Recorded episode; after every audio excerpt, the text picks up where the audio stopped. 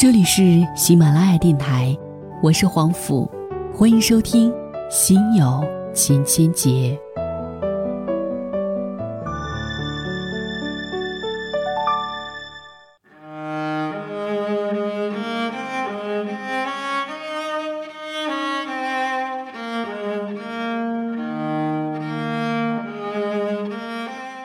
嗨，晚上好。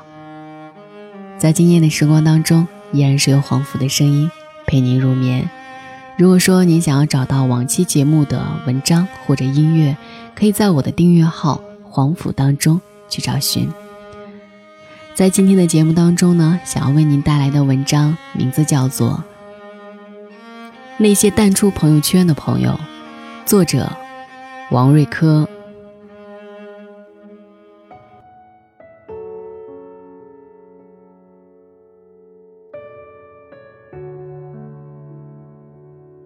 不知道从何时起，朋友圈变得像娱乐圈一样繁华似锦。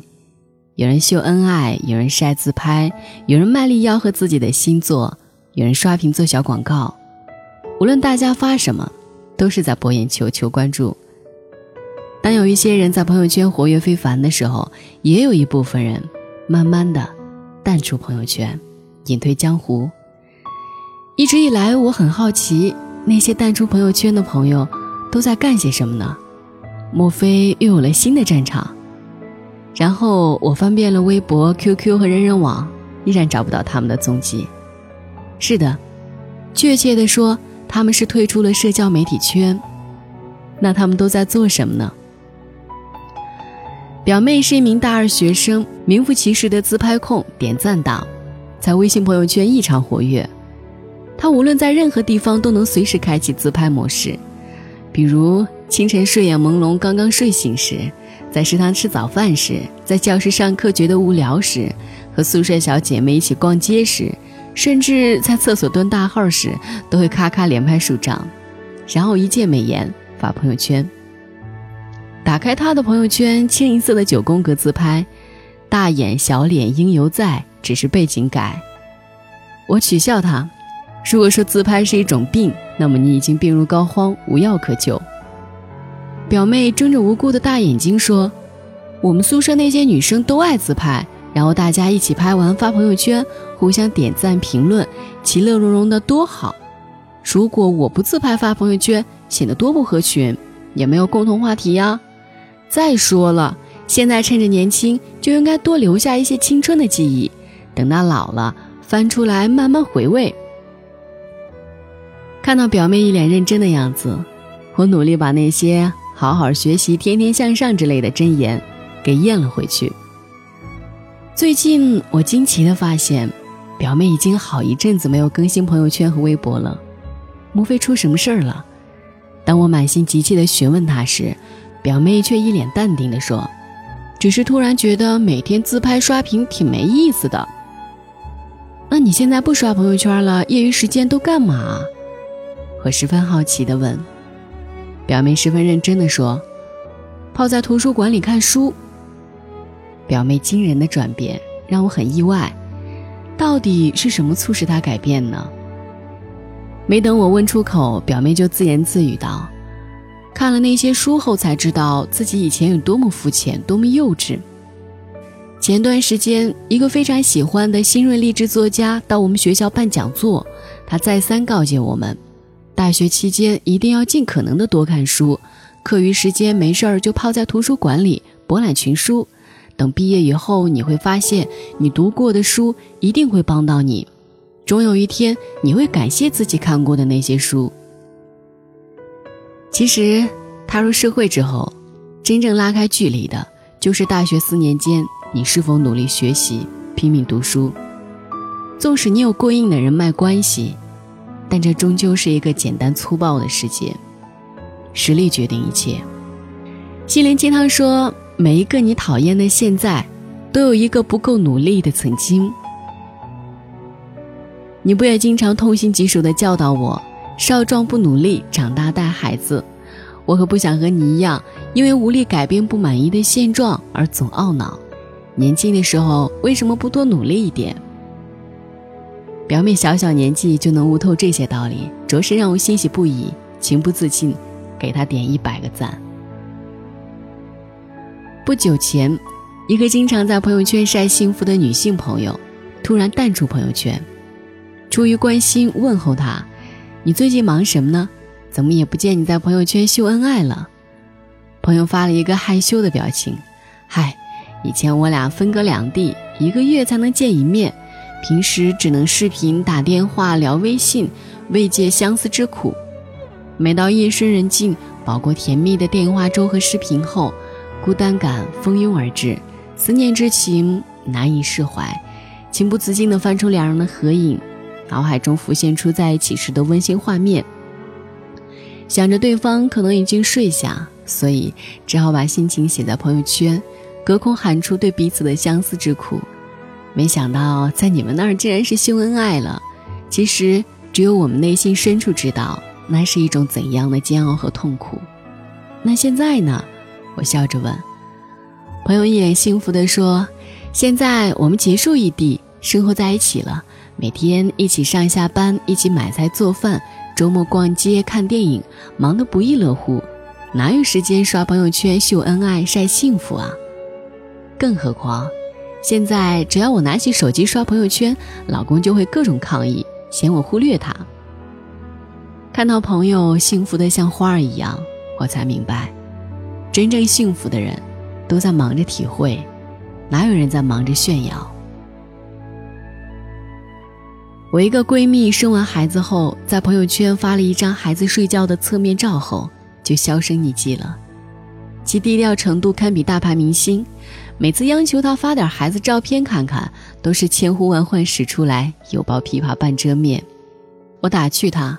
有的人生完孩子后从来不在朋友圈晒晒，知道是你低调，不知道还以为孩子一出生就送人了呢。闺蜜叫苦不迭：“哎呀，你是不知道，我生完孩子后三个月就上班了，公司离家远，每天不到五点就起床，到了公司忙得像陀螺一样，下了班还得马不停蹄往家赶，哄孩子睡着后都十点多了，累得恨不得倒头就睡。”哪有时间晒娃呀？每次给他拍照，一拍就是几十张，发朋友圈要反复挑出九张，还得修图美颜，发完后还要不停的回复评论。天哪，有那个时间，还不如陪孩子玩一会儿或者睡一觉呢。生孩子以前，工作时总是偷懒耍滑，没事就逛淘宝、聊 QQ 和同事八卦。有了孩子后，瞬间感觉压力大了很多。想让孩子生活条件好一点儿，就得拼命的工作。真后悔以前年轻的时候虚度了光阴，浪费了大好时光。希望现在醒悟还为时不晚。最后，闺蜜再三叮嘱我，为了孩子的安全，一定要把朋友圈里允许陌生人查看的十张照片关闭。闺蜜忧心忡忡地说：“现在人贩子如此猖狂，孩子们的安全着实令人担忧。”这也是我不愿意在网上晒娃的重要原因。闺蜜的提醒的确非常有道理。一个经常在朋友圈加班到深夜的异性朋友，最近也淡出朋友圈。莫非离开资本主义剥削制度的老东家，另谋出路了？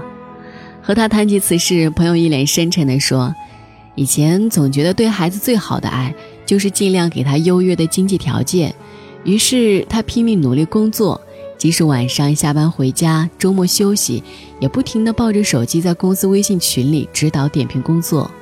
为此，老婆多次抗议，让他放下手机，好好的陪他和孩子出去玩一玩。之前朋友一直没有在意，毕竟他太忙了。公司现在很多工作乃至和客户的沟通交流都是通过微信。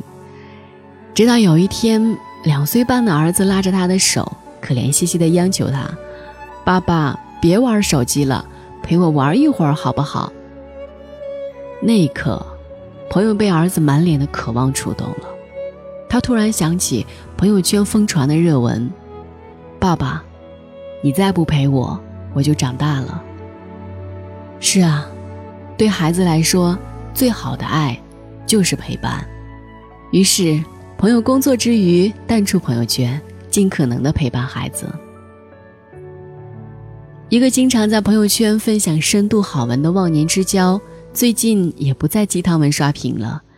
我在微信上问他最近忙什么呢？怎么也不见你发朋友圈了？朋友没有说话，静静的甩给我一条深度好文的链接。一位老人孤独地拿着一部很旧的手机，走进一家维修店里去维修。店员看了看手机，告诉老人，他的手机并没有坏。老人听后，目光显得呆滞，突然哭了起来。手机没坏，那为什么我总接不到孩子们给我打电话？慢慢的，老人伤心的拿着手机，走出了维修店。然后朋友问我：“你有多久没有给父母打电话了？”我在脑海里努力搜索了一下，上一次给爸妈打电话，还是上个月了。朋友伤感地说：“你知道吗？当我们抱着手机刷朋友圈时，我们的父母可能也在抱着手机，满心期待的等着我们的电话。我为人父，亦为人子。”刚刚玩微信的时候，每天在各种深度好文里流连忘返，有时候看到好的文章，就想着分享到朋友圈，让儿子好好看看。直到看到刚刚发给你的文章，我才蓦然想起，儿子已经有一个月没给我打电话了。当我把刚刚的链接发给他，准备好好教育他一顿时，他竟然问我：“你有多久没给爷爷奶奶打电话了？”是啊，我也足足有一个多月没有给父母打电话了。每天拿着手机不停地刷微信，等到想要给他们打电话的时候，却发现已经将近十二点。心想，他们已经睡下，还是不打扰的好。被儿子质问后，我抽出时间回老家看父母，期间还是忍不住拿出手机刷屏。然后，七十多岁的老母亲。颤颤巍巍地拿出自己的手机说：“要不你也交给我俩用微信吧，以后省得打电话了。”我看着母亲用了几年的老牌诺基亚，瞬间泪奔，暗自发誓，以后少玩微信，多陪父母聊聊天。最近忙着联系那些淡出朋友圈的朋友们，竟然也十几天没有更新朋友圈。于是有朋友在微信上询问我：“你最近几天忙什么呢？”怎么也不见发朋友圈了？太阳打西边出来了。我发了一个笑脸，然后告诉他，每天宅在家里刷朋友圈，感觉整个人都要发霉了。最近联系了一下那些淡出朋友圈的朋友们，发现他们过得很充实，很有意义。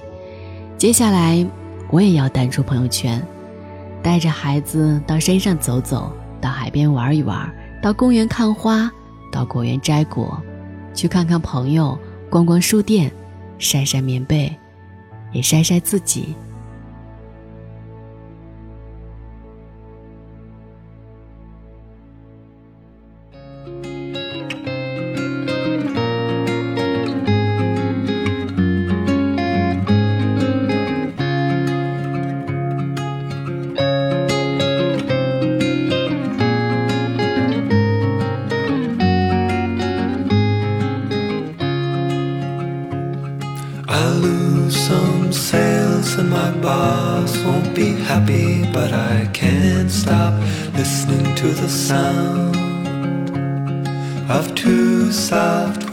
Voices blended in perfection from the reels of this record that I found. Every day there's a boy in the mirror asking me, What are you doing here? finding all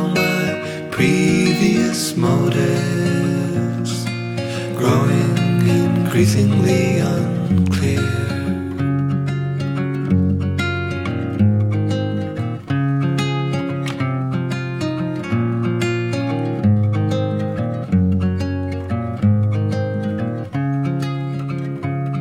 I've traveled far and I burned all the bridges I believed as soon as I hit land. All the other options held before me would wither in the light of my plan. So I lose some sales and my boss won't be happy, but there's only one thing on my mind.